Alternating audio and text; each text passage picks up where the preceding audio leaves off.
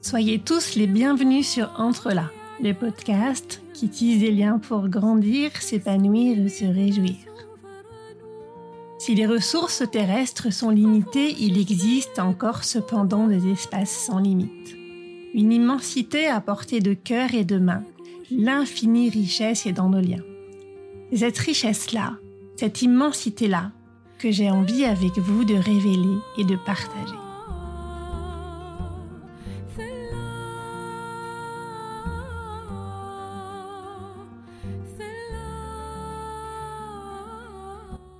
Dans notre vision idéale, les enfants représentent l'innocence et l'enfance, l'insouciance.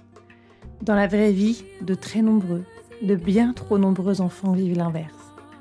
L'abus, l'esclavagisme, la prostitution forcée, le viol, l'inceste, la terreur constante. Aucune protection, aucune défense. Une période en mode survie qui marque profondément ceux qui en sortent vivants. On parle d'un enfant sur 10, sur 8, parfois un enfant sur 5. Ces situations dramatiques se retrouvent dans tous les pays, et pas seulement dans les régions les plus pauvres du monde, et dans tous les milieux sociaux. Racha Hamad est la fondatrice et la directrice de l'association Youth Underground en Suisse. Loin des stéréotypes, elle partage avec nous l'expérience qu'elle a tirée de ses années d'engagement. La pédocriminalité et l'esclavagisme touchent tout le monde, partout dans le monde en particulier aux États-Unis qui semblent être les champions du monde. Elle touche tous les milieux, notamment dans les familles fortunées qui ont les moyens de se payer les meilleurs avocats et le soutien des journalistes. Youth Underground agit pour lutter contre ce fléau en éduquant les jeunes. Encore une fois, une affaire de lien, d'entre-là, pour que les adolescents évitent de tomber dans les pièges posés par les prédateurs sur les réseaux sociaux, pour que les adultes soient capables d'évaluer les signaux d'un enfant en danger pour que les enfants et les adolescents puissent s'entraider, pour que ces drames cessent et que l'enfance puisse, un jour, être pour tous la période d'innocence et d'insouciance dont tout le monde rêve, et que tous les enfants du monde devraient vivre. Cher auditeur, cet épisode et ce podcast sont pour toi. Bonne écoute, entre là.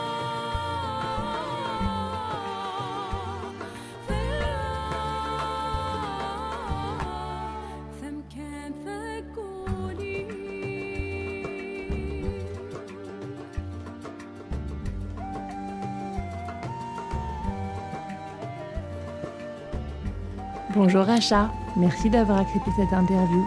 Est-ce que vous voulez vous présenter? Merci beaucoup d'abord Gaëlle pour, euh, pour euh, cette invitation. Je suis la fondatrice et la directrice générale d'une association basée en Suisse qui s'appelle euh, Youth Underground. Donc c'est un mot anglais, deux mots anglais. Je suis suisse d'origine égyptienne et bien que j'ai fait des études en communication, j'ai fait en fait ma carrière dans la communication, j'ai toujours été intéressée par les questions relatives aux droits de l'individu et par euh, la capacité de défendre une cause de la meilleure euh, manière possible, de, de, faire une différence si vous voulez.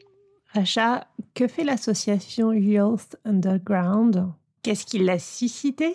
Qu'est-ce qui a suscité sa création Et puis, euh, quels sont vos projets Qui faites-vous Alors, Youth Underground, déjà, le nom a été choisi par des adolescents.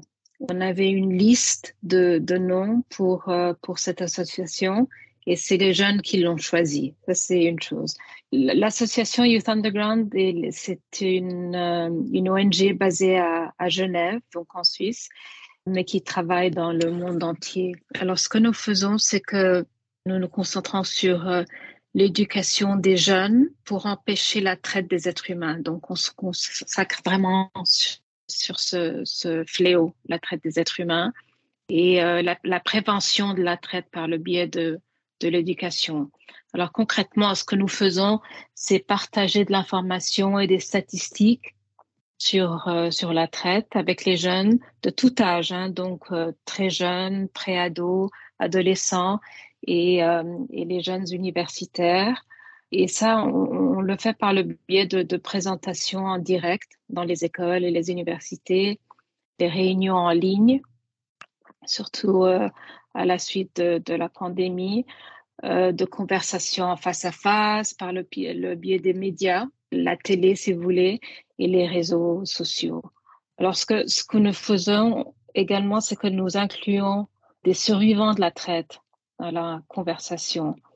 Et ça, c'est important pour nous pour être sûr que ce que, ce que nous disons, les faits sont justes, qui sont soutenus par des personnes ayant une expérience vécue. Ça, c'est très, très important. Alors, le, le, but, en fait, de Youth Underground, c'est que nous pensons, et moi personnellement, je, je, je, je, suis convaincue que plus les jeunes sont informés, en fait, plus ils ont les, les moyens, ils, ont, ils sont en, en mesure de, de faire les, les bons choix. Donc, c'est ce qu'on appelle en anglais empowerment. Donc, euh, avec les réseaux et, l'intelligence artificielle maintenant, euh, c'est très, très important pour que, que les enfants comprennent les risques qu'ils peuvent côtoyer sur les réseaux et reconnaître les signes par, euh, par eux-mêmes. Donc, c'est ce qu'on ce qu'on fait. Protection des, des jeunes, prévention de la traite, mais par le biais de, de l'éducation. C'est quoi en fait la traite euh, des jeunes? Vous pouvez nous expliquer, expliquer aux éditeurs qui en auraient jamais entendu parler ou peut-être sous d'autres Tout à fait. Tout à fait. En fait, la traite des êtres humains, c'est en anglais, on appelle ça euh, human trafficking et on parle aussi d'esclavage. Donc, c'est quand on exploite une personne, par exemple, embaucher quelqu'un euh, à la maison, domestique, par exemple, aide de, ménage l'exploitation se fait quand la personne qui est, qui est engagée n'a pas de contrat, la personne n'a pas de passeport, elle travaille sans horaire fixe, elle a un salaire minimal.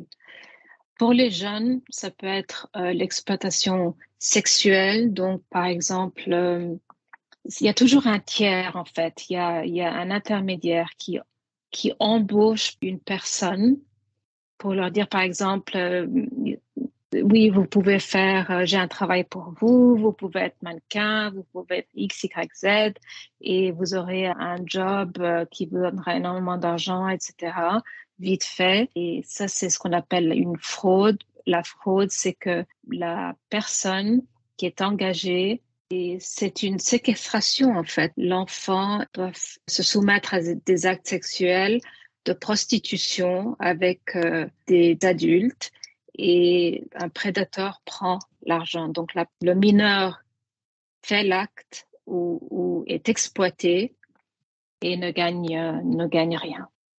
Oui, puis en plus, il n'est pas venu pour ça. Au départ, il est venu parce qu'il pensait faire des photos ou du mannequinat ou du théâtre ou, d'autres choses. Tout à fait.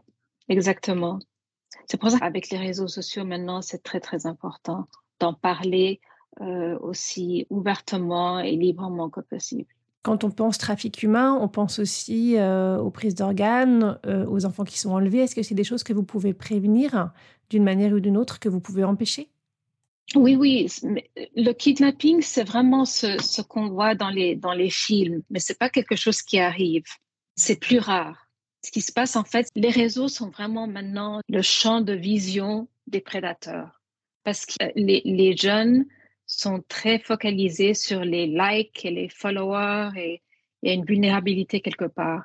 Donc, quand ils sont approchés par des gens qu'ils ne connaissent pas, avec un faux profil sur les réseaux, ils peuvent être entraînés à partager des images, par exemple.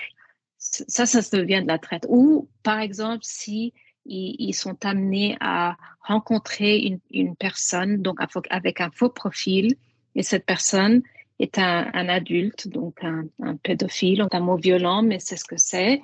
Et c'est à ce moment-là que l'enfant peut être euh, en danger. Mais les kidnappings, c'est pas dans des, plutôt dans des films comme euh, surtout des films américains.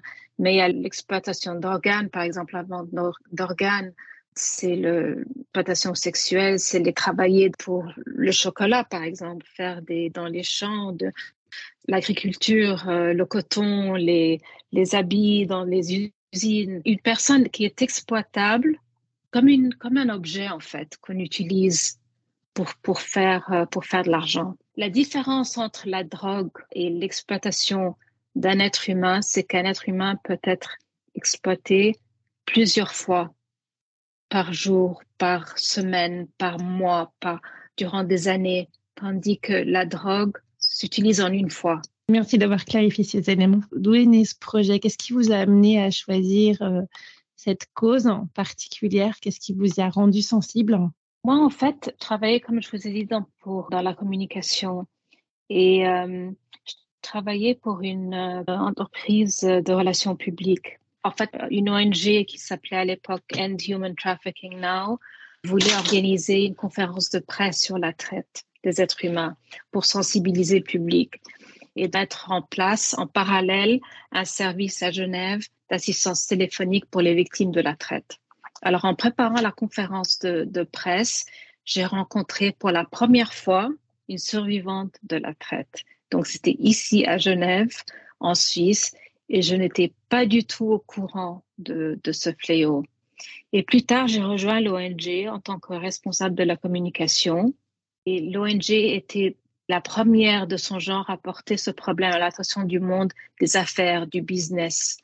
Et elle s'est concentrée sur les traitements, les mauvais traitements infligés aux travailleurs dans, les filiales des, des grandes sociétés telles que, par exemple, Google, Gap, euh, Microsoft, Walmart, qui, ont des subsidiaires hors des États-Unis, en Asie, par exemple en tant que directrice de la communication, j'ai aussi géré un programme sur les jeunes et ce que j'ai trouvé extrêmement intéressant.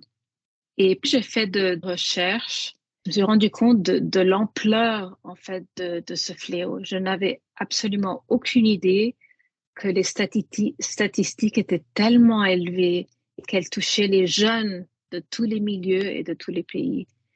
Et j'ai par la suite lancé une euh, page euh, Facebook à l'époque pour les jeunes, pour parler, pour qu'ils s'expriment en fait. Moi, je pensais pas qu'il y aurait un intérêt sur la traite en particulier, mais je me suis dit sur les droits de l'individu, les droits des enfants, par exemple. Et là, en fait, euh, le, nombre de followers a vraiment explosé. Je veux dire, en, une, en moins qu'une année, on a eu 100 000 followers, ce qui, est, ce qui est énorme. Et là, je me suis rendu compte qu'il y avait un vide à remplir, que les jeunes voulaient s'exprimer sur la traite des êtres humains et les droits de l'individu, pardon, les droits des enfants en général, mais il n'y avait pas de plateforme pour qu'ils puissent le faire. Ils avaient besoin de, de s'exprimer avec leurs propres mots et ils avaient besoin d'être entendus. Donc, euh, en voyant tout cela, je me suis dit, là, il y, avait, comme, il y avait vraiment quelque chose à faire dans ce domaine et euh, j'ai trouvé une, super équipe. Tout est vraiment tombé en place et on, a créé euh, l'association Youth Underground. Donc, comme je vous ai dit au départ, le nom a été choisi par un groupe d'adolescents. Notre logo a été créé par une adolescente et les réseaux sociaux ont été conçus par des adolescents. Donc, les, les, jeunes ont vraiment une voix dans notre association, dans, dans, tout ce que nous faisons, et ils sont entendus en fait. Ce qui veut dire qu'ils s'entraident, qu'ils communiquent, qu'ils se parlent entre eux. Ils se parlent entre eux, et quand ils se parlent entre eux, ils sont beaucoup plus convaincants entre eux. Et l'information passe très vite, se relaie très vite. Effectivement, on n'a pas l'idée de la réalité de ce qu'est la traite des enfants, des jeunes, des adultes à tous les âges. On a tous l'idée stéréotypée de ces personnes du Pakistan ou d'autres pays qu'on emmène dans les pays du Moyen-Orient à qui on enlève les papiers et qu'on va vraiment mettre en esclavage. Et vous, vous dites que c'est dans tous les pays que ça arrive. C'est dans tous les pays. Comme je vous ai dit, la première survivante de la traite que j'ai rencontrée était à Genève. Et ça, c'était il y a 15 ans peut-être. Et je pensais pas du tout qu'il y avait ce problème dans les pays comme la Suisse, par exemple. Donc non, c'est un, c'est quelque chose qui arrive partout, chaque pays.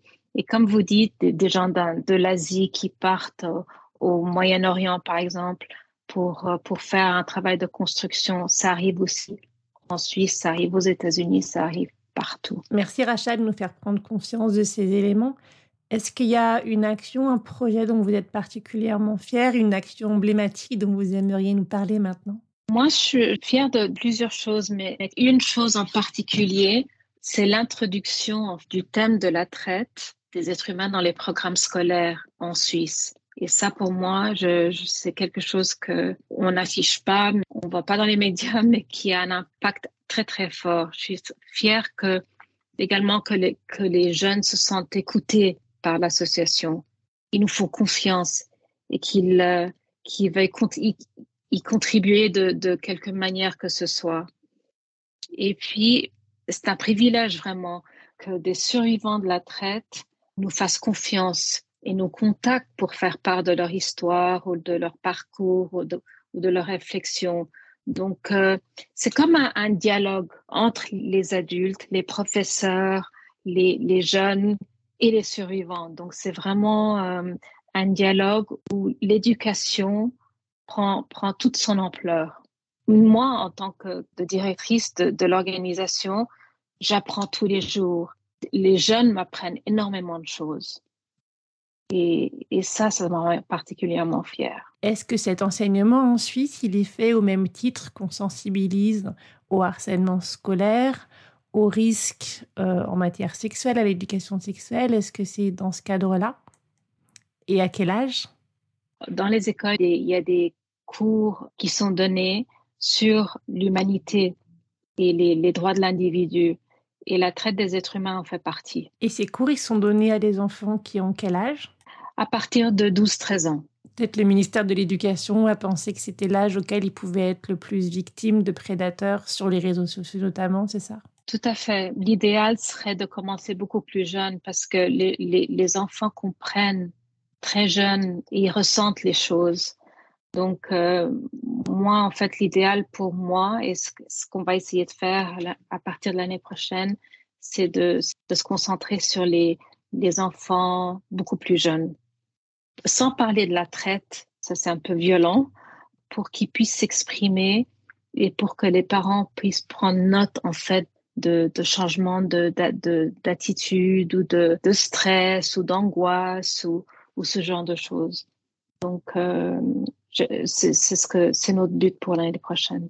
Racha, quand on a préparé ensemble cet épisode, vous m'avez parlé de l'importance que vous portiez à l'écoute, à l'écoute des survivants de la traite, à l'écoute des personnes entre elles. Et en ça, vous m'avez fait penser à Chéri Faradad et à ce qu'elle fait autour des violences faites aux femmes et des féminicides et de l'écoute des victimes, cette écoute qui est tellement précieuse et qui permet tellement de guérir.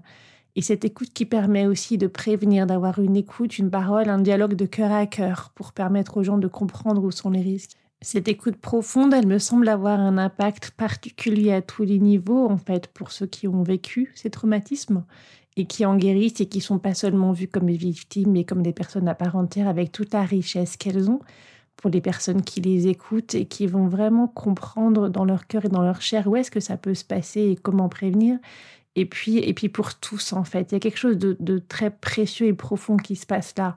C'est ça, hein, il me semble. Et ça, c'est quelque chose de tout à fait spécifique dans votre travail. Tout à fait. Et ça, c'est très important parce que quand on passe par un traumatisme, une période difficile dans sa vie, c'est pas, je veux dire, il y a de, cette période a des conséquences. Il y a toujours un après. Et euh, ce qui est important, c'est d'en parler et de, de rester en contact et, et, de savoir comment ils vont, comment, comment ils se sentent, comment ils essayent de surmonter leur solitude quelque part. Parce que quand ils sont dans une position, enfin, quand ils sont en mode survie, si vous voulez, en mode de survie, il n'y a pas, a pas de réflexion. Tout revient plus tard quand ils quittent cette période et là, ils doivent faire face à, en fait, la vie de tous les jours que ce soit de trouver un job, trouver un travail, faire de, l'argent, trouver un appartement, la vie quotidienne et euh, être bien accompagné. Et ça, c'est très important d'en parler. C'est pas seulement le, la période où ils ont été victimes, et, mais aussi la période après. Et, et ça, c'est très important. Et, et c'est pour ça que nous gardons le contact. Et c'est là aussi, je pense que ce qui installe la confiance parce que les, les gens se parlent entre eux. Et quand il y a la confiance et ils sentent que on n'est pas seulement intéressé par le, côté exploitation, mais le, le, le, parcours en général. Qu'est-ce qui a mené à ça? Pourquoi? Et, et la suite? Comment ils font, ils font face à l'après? il y a une confiance qui s'installe et on reste toujours en contact. Ça, c'est très important. Ouais, ce que je comprends en vous écoutant, c'est que vous n'allez pas vous intéresser à une personne pour le côté spectaculaire du témoignage, du traumatisme qu'elle a vécu et euh, pour euh, la commisération ou la compassion que ça pourrait entraîner sur les auditeurs. Vous vous intéressez à elle en, tant que telle, pour euh, tout son parcours, pour tout ce qu'elle est. Et puis vous la voyez pas seulement comme une victime, mais aussi comme quelqu'un qui a su avoir le courage de s'exprimer, qui a été au-delà du traumatisme, qui a su euh, le guérir, le prendre en main, trouver les clés et les points d'appui de sa résilience et de sa guérison et de ce qui permet de continuer sa vie. Et c'est d'autant plus précieux que quand on a vécu des traumatismes, en fait, il n'y a pas juste le trauma et les impacts que ça a sur des événements qui ressemblent, mais il y a plein de points de vulnérabilité qui peuvent venir impacter la vie courante dans des aspects qui n'ont a priori rien à voir, mais qui ont un impact euh, assez fort. Par exemple, dans des moments où on va se retrouver paralysé alors que n'importe qui d'autre pourrait réagir, parce que là, ça vient toucher par un biais qu'on ne voit même pas euh, le, traumatisme. Et euh, je pense là que votre écoute est, vraiment, vraiment précieuse parce qu'elle réhabilite la personne dans son entièreté et elle lui permet de se raccommoder et de recoller tous ces petits bouts qui ont été euh, brisés et qui ont volé en éclats. C'est très vrai et c'est pour ça qu'on essaye d'en parler d'une manière pour déstigmatiser en fait ce fléau, ce, tout ce qui est traumatique en fait pour un enfant. Un enfant peut avoir une expérience traumatique à un jeune âge mais il peut oublier, en fait, le, cerveau bloque tout ça pour protéger, c'est un mécanisme de protection. Et il y a, comme une amnésie quelque part, on oublie ce qui s'est passé.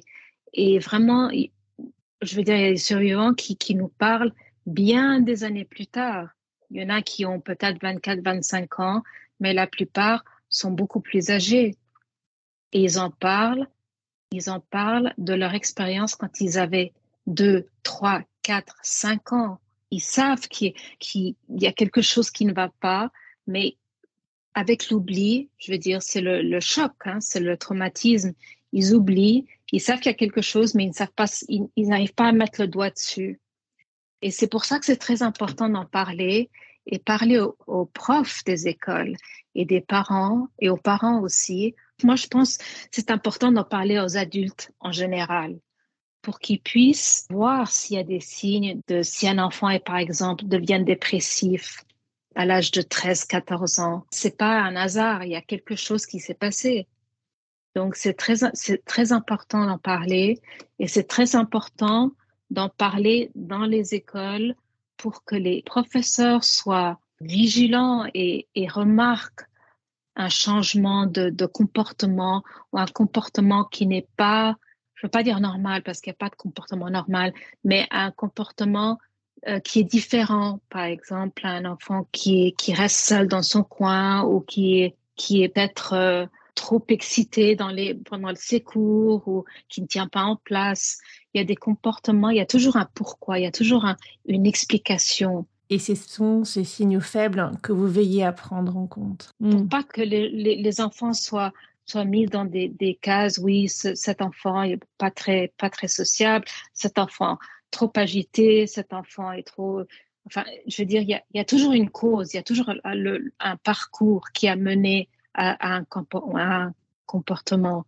Donc, euh, c'est important d'en parler et de voir les signes. Alors là, vous parlez d'enfants tout jeunes qui vivent des abus, une forme d'esclavagisme, peut-être de la pédocriminalité. Ça, ça vient pas des réseaux sociaux, euh, ça vient des parents eux-mêmes, des parents qui vendent leurs enfants. Qu'est-ce qui se passe dans ces cas-là? Oui, ça, c'est d'autres causes, c'est les parents. Il y a quelques phénomènes. C'est dans des communautés pauvres, dans tous les pays. Donc, comme moi, je dis également les États-Unis. Hein. Donc, qui veulent vendre leurs enfants, c'est vraiment vendre hein, pour avoir de l'argent. Et aussi, quand on parle d'abus, surtout abus sexuels, c'est les parents qui se font de l'argent, pas uniquement l'inceste, mais qui, en fait partagent, entre guillemets, leurs enfants à des clients pour gagner de l'argent. C'est des réseaux de, je ne veux pas dire prostitution, mais c'est vraiment prostitution. Oui, c'est des, oui, c'est ça en fait. Prostitution forcée, si vous voulez. C'est important effectivement de connaître ces réalités et d'être lucide hein, sur l'état du monde. Tout à fait. Je voulais juste rajouter une chose, euh, Gaëlle, c'est que on a tendance à croire que les enfants sont maltraités par les gens qui connaissent pas, mais c'est l'inverse. C'est euh, la traite aussi se passe beaucoup par des gens que les parents connaissent. Donc, c'est des amis de la famille, par exemple, des amis des parents. Donc, les enfants ont confiance. Donc, quand ils en parlent à leurs parents, quand ils osent déjà leur parler, c'est extrêmement important que les parents les écoutent. Et les, les, adultes ont tendance à écouter les adultes et pas les enfants. Ça, c'est le, le stéréotype qu'on a de, de, la traite, c'est que ça se passe vraiment, c'est des gens qui ont un certain profil, qui ont l'air, euh, je veux dire, méchants, entre guillemets, avec, euh, mais pas du tout. C'est des gens tout à fait comme vous et moi, qui n'ont pas de profil. Et c'est ça qui est important de, de signaler. Si un enfant parle de, de quelqu'un, je veux dire, si, si par exemple, si ma fille venait me parler d'un ami, elle me dit, oui, je me sens, me sens pas très à l'aise avec, euh, avec cette personne, avec ton ami, il faut que je l'écoute. Il y a une raison à tout. Les enfants n'ont rien à gagner d'en parler. C'est un traumatisme. Il faut vraiment le souligner. Oui, c'est vraiment quelque chose à avoir en tête que les abuseurs, les pédocriminels, les personnes qui mettent les autres en esclavage sont des gens parfaitement intégrés à la société que personne ne soupçonnerait. Et à chaque fois d'ailleurs qu'il y a des affaires, les voisins disent mais c'est incroyable, on n'imaginait pas ça du tout. On imagine le portrait robot du méchant qu'on voit dans les films américains, mais la vie ça n'a rien à voir avec ça.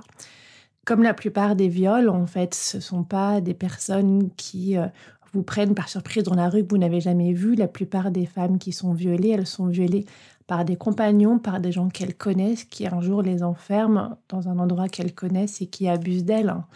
Et euh, c'est ce qui fait aussi que c'est tellement difficile parce qu'elles ont l'impression d'être coupables de cette action puisque quelque part elles ont laissé faire au démarrage, puisqu'elles s'entendaient absolument pas à ce qui se passe là. Exactement, exactement. Et ça, ça arrive progressivement. Déjà, un enfant est vulnérable, mais quand on a confiance en quelqu'un, ça se passe très vite on est prise dans une, toile d'araignée et, ça se passe très très vite et ça se passe avec des adultes aussi. Donc vous vous rendez compte avec les enfants, quand ils ont confiance, ils ont confiance.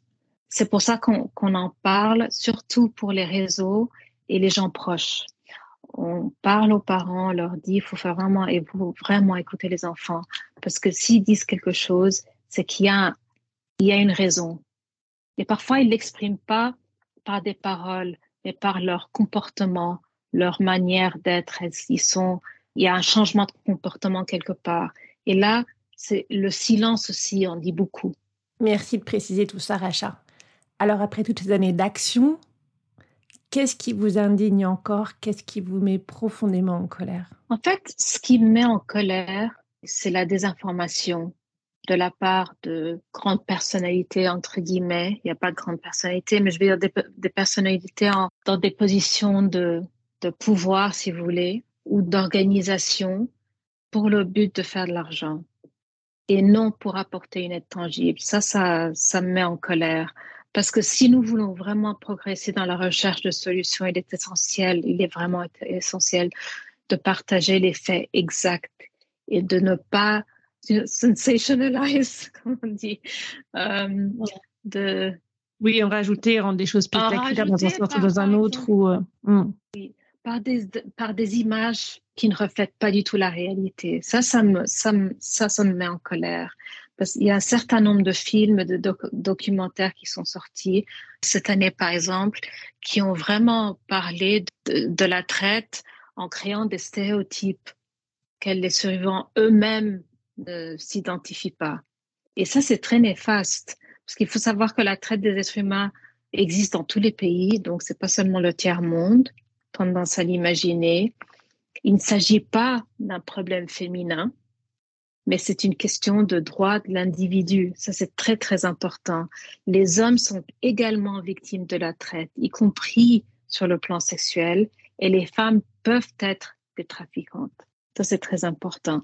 Et autre chose aussi, parlant de désinformation, les États-Unis sont en fait le pays qui consomme et produisent le plus d'abus de films et d'images d'abus sexuels d'enfants mondialement par 52%. Et ça, c'est des chiffres des Nations Unies. Donc, c'est euh, ça, c'est quelque chose qu'on que les gens ne savent pas. Je pense quand ils pensent aux États-Unis, ça arrive dans, dans tous les milieux. Et ce qui m'indigne aussi, c'est euh, c'est le, jugement porté sur les survivants de traumatisme en général, lorsqu'ils lorsqu'ils décident de, de parler de, de, leur parcours, de raconter leur histoire. Déjà, il faut énormément de courage pour s'exprimer. Et les gens traitent les, les, les traumatismes lorsqu'ils sont prêts à le faire. Et ils en parlent quand ils sont prêts à le faire. Donc, il faut les respecter, les honorer et pas les revictimiser, si vous voulez. Donc, euh, c'est important de, de, vraiment se focaliser sur l'info qui est réelle et l'information qui fait vendre les affiches, les images, les films qui font vendre. Il n'y a pas de profil, en fait, d'une victime. Il y a, et cela, en fait, la traite peut, arriver à n'importe qui, n'importe où dans le monde, indépendamment du, de l'âge de la personne, du niveau social, du niveau d'éducation, de la race, de religion, d'appartenance ethnique, etc. Donc, c'est quelque chose qui peut arriver à, n'importe qui et c'est très important de, de l'informer et de s'en informer. Oui, puis comme vous le dites, si une personne s'exprime, c'est qu'elle a su dépasser son traumatisme et qu'elle s'est relevée ou qu'elle est en train de le faire. Donc il s'agit de pas la cantonner à la victimisation. Il ne s'agit pas non plus de minimiser ce qu'elle a vécu en disant que c'est rien ou que c'est juste la vie normale. Donc d'avoir la posture juste. Quelqu'un de capable et, quelqu'un de courageux. Parce que ça mmh. dont parler demande tellement de courage. Tellement de courage. Et effectivement, pour pas casser le courage, il s'agit de pas remettre en cause les propos de la personne, la véracité de son histoire, mais de dire je te crois. C'est une amie qui a accompagné beaucoup de viols qui disait ça. La première chose à dire, c'est je te crois, je te crois absolument. 100%. 100%. La personne doit être entendue et validée et pas être jugée. Je veux dire, tant qu'on juge une personne, là, on ne trouvera jamais de solution. On a parlé de ce qui vous mettait en colère. Qu'est-ce qui nourrit votre espérance, Racha? Moi, ce qui nourrit mon espérance, c'est vraiment en travaillant avec les jeunes. Moi, je vois la force, le courage et la détermination de la jeunesse.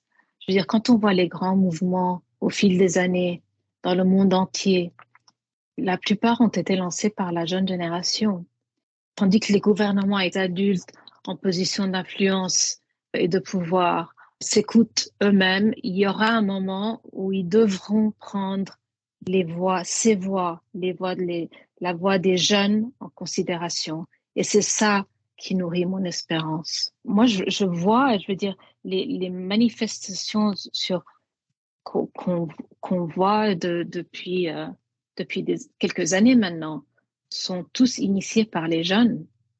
Ils ont énormément de courage. Est-ce qu'il y a un autre message que vous aimeriez faire passer aux personnes qui nous écoutent? Oui, moi je pense que ce qui est important, c'est vraiment aborder tous les sujets avec vos enfants d'une manière adaptée à leur âge. Et si vous ne vous sentez pas à l'aise pour apporter, aborder certains sujets, il faut se demander pourquoi. Je veux dire, euh, si on ne parle pas de la sexualité, de la pornographie, par exemple, de problèmes de drogue, de santé mentale, avec nos enfants, ils vont trouver d'autres moyens ou d'autres sources d'informations. Et c'est là où il y a un risque, parce qu'ils ils vont écouter leur, leurs amis, et parfois ils n'ont pas l'info qui est adéquate, et ils trouveront d'autres sources sur l'Internet, par exemple. Et c'est là où il y a des risques. Il faut vraiment aborder tout sujet avec les enfants, les jeunes. Et puis, c'est notre devoir en tant qu'adultes de les protéger et de nous éduquer nous-mêmes aussi, de, de dire qu'on n'a pas toutes les solutions et d'être vraiment honnête avec moi. Quand, avec les enfants. Je veux dire, moi, j'ai deux enfants quand je ne sais pas la réponse de quelque chose, quand ils posent une question, je leur dis, je ne sais pas, je n'invente pas des réponses. Il faut être vraiment honnête avec eux parce que si on leur dit pas, si on n'a pas de conversation et on leur parle pas, ils imaginent d'autres choses. Pour trouver des solutions, il faut déjà reconnaître les problèmes, faire face aux problèmes et ça commence, moi, je pense, par, par l'éducation et l'éducation de soi-même, déjà, pour commencer. L'éducation de soi-même, vous voulez dire que c'est aux parents de s'informer, de connaître les risques, de savoir comment les choses naissent, et puis ah. peut-être aussi d'être suffisamment proche de leurs enfants pour pouvoir euh, ne pas passer à côté de ces signaux faibles dont vous parlez sur les, différences de comportement ou des choses qui pourraient se passer. Parce qu'il y a aussi, dans, dans la traite, j'imagine, il y a aussi, euh, on est aussi pas loin des histoires de raquettes, par exemple, qui peuvent se produire. C'est très juste. Mais aussi, je veux dire, dans, dans, un monde idéal, on dit toujours que les parents sont les, les gens de confiance, mais il faut aussi parler avec des professeurs, des, des, amis, des gens, des adultes de confiance, des gens de confiance avec qui un, un enfant peut s'exprimer. Est-ce qu'il y a autre chose que vous aimeriez dire? Je pense que c'est important de pas minimiser la voix des enfants et de savoir que les enfants, en fait, comprennent beaucoup plus qu'on puisse imaginer et que leur silence en dit beaucoup. je veux dire, ils sont pas obligés de parler de quelque chose, mais il faut vraiment voir leur comportement aussi. Et s'il y a quelque chose qui ne va pas, il faut le signaler à une personne de confiance. Pas nécessairement leurs parents, parce que je veux dire, dans un monde idéal, tous les parents seraient vraiment formidables et tout, mais la, réalité, malheureusement, n'est pas comme ça. Il faut croire un enfant. Quand un enfant s'exprime, a le courage de s'exprimer, il faut l'écouter. Effectivement, il faut que la personne, quel que soit son âge, arrive à trouver le courage d'en parler à une personne de confiance pour que le drame s'arrête. Et puis ce que vous dites me fait penser aussi à Alice Miller, dont j'ai tellement aimé les livres, et qui disait que pour débloquer la résilience et pour pouvoir traverser le drame et vivre à nouveau, il faut avoir rencontré dans sa vie un témoin lucide qui dit euh, oui, ce que tu vis n'est pas du tout normal, ce que tu vis n'est pas normal et ce n'est pas de ta faute. Exactement, exactement. Il faut, il faut qu'un enfant ait un soutien de quelqu'un de confiance, que ce soit un prof, un ami de la famille, euh, et que nous, en tant qu'adultes, c'est notre responsabilité en fait de, de les protéger en leur disant la vérité. Je vous remercie vraiment infiniment, Racha, pour cet échange. Merci à vous, Gaëlle. Merci infiniment à vous euh, pour cette opportunité. Si vous voulez contacter Racha Hamad et l'association Youth Underground, vous trouverez, comme d'habitude, toutes les indications dans la description de cette